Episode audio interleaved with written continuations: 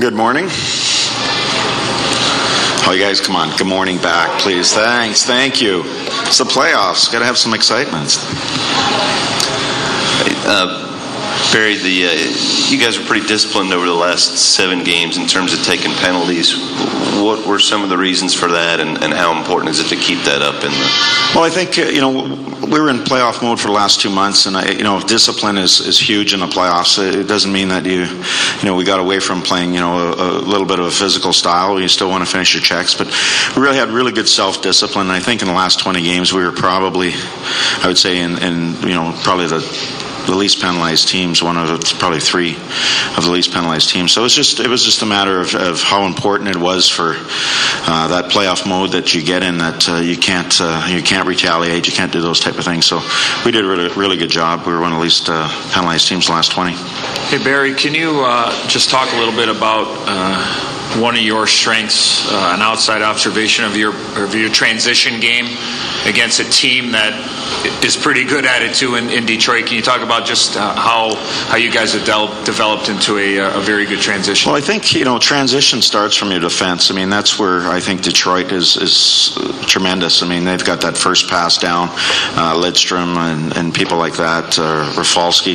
That's where you generate a lot of speed. Uh, we've got some young defensemen who are, are mobile and, and, are learning that craft, and I think that's you know it's always been a strength of us with a transition that we you know if we can get the puck out quickly uh, get it to our forwards, and, and, and, they also attack from the back end as, as well as uh, Detroit does. So, uh, but Detroit has a little more experience, uh, and, and, you know, a guy like Lidstrom, uh, I always say Nick Lidstrom never makes the wrong wrong decision. So, uh, you know, if, if, our guys try to emulate some of the things that a guy like Nick, Nick Lidstrom can do.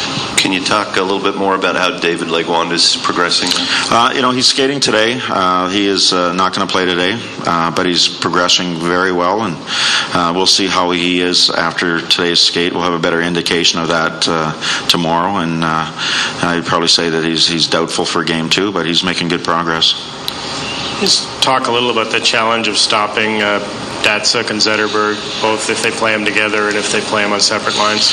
Well, they're, they, you know, obviously they're they're dynamic when they're when they're together, and they're dynamic when you know individually. Um, you know, it, it is a big challenge. I think it's it's something that you know obviously we have to get our, our, our matches on the on the back end. Uh, I think they're, they're such a strong line. We're probably to uh, sort of give two line responsibility to the, to the Datsyuk line. Um, to try to defend. They're hard to defend. They're good on the rush. They get the one-on-one skills. Uh, they find people. Uh, uh, Datsyuk and Zetterberg find those people through, you know, through traffic, and they can make those passes through, you know, legs and sticks and all those things that very few people in this league can do. And it is a challenge, and uh, you have to be aware of them. You're, you you got to take away time and space. You got to force them to get out of their comfort zone a little bit, and if you do that, you think you have a better chance of containing them.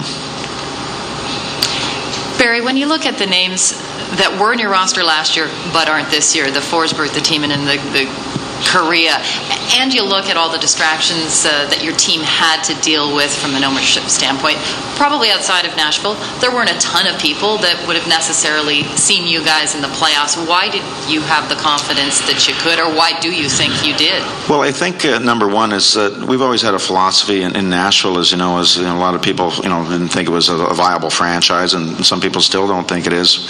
Um, but I, I, think we've built a real good culture of no excuses, a sort of a, a, a team environment versus a, you know a star environment. Um, when we had those guys. Um, move on because of different situations, ownership, uh, you know, money, all those type of things that we were in. A lot of the indecisions. Um, you know, we were very, very uh, confident in our room that we could as an organization pull it back together. Uh, we started with uh, with our leadership and that you know uh, going out and saying okay who are going to be our leaders this year and uh, Jason Arnott and JP Dumont, Steve Sullivan were the were the three guys that we, we targeted that could really help us in that area and uh, we just said you know what do you think and, and it started with them. And uh, it was an organizational philosophy. And it really, we got off to a real tough start, and I think that was part and parcel that we had to find, or this group had to find its own identity. Um, we tried to play a little bit like last year's team, didn't quite have our own identity.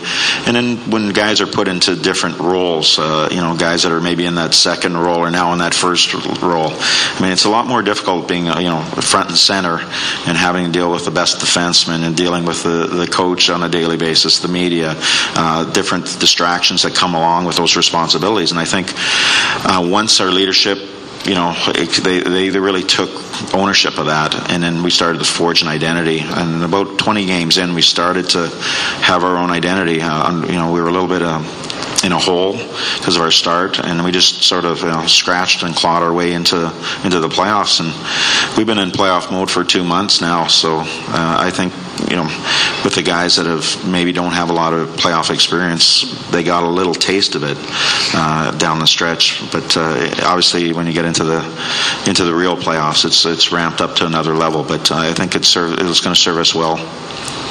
Barry, along those lines, Dan was huge for you down the stretch, but this is his first playoff series. How have you approached this week leading up to it? Well, we haven't really approached it any different. We've, uh, you know, we have a lot of confidence that, uh, you know, this is this is defining moments for guys. I mean, Danny Ellis was was the reason that you know he got hot at the right time for us, and uh, we, you know, he was challenged by myself, and and um, you know he responded great. We we had some fortune or, or misfortune, uh, and he ended up, uh, you know, being really great down the stretch, and we we expect him to be great again in the playoffs, and.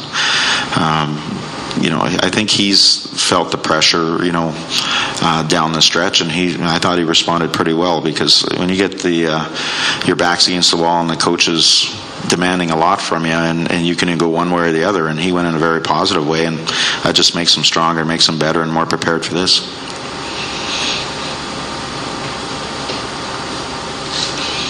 All right. Have a good lunch.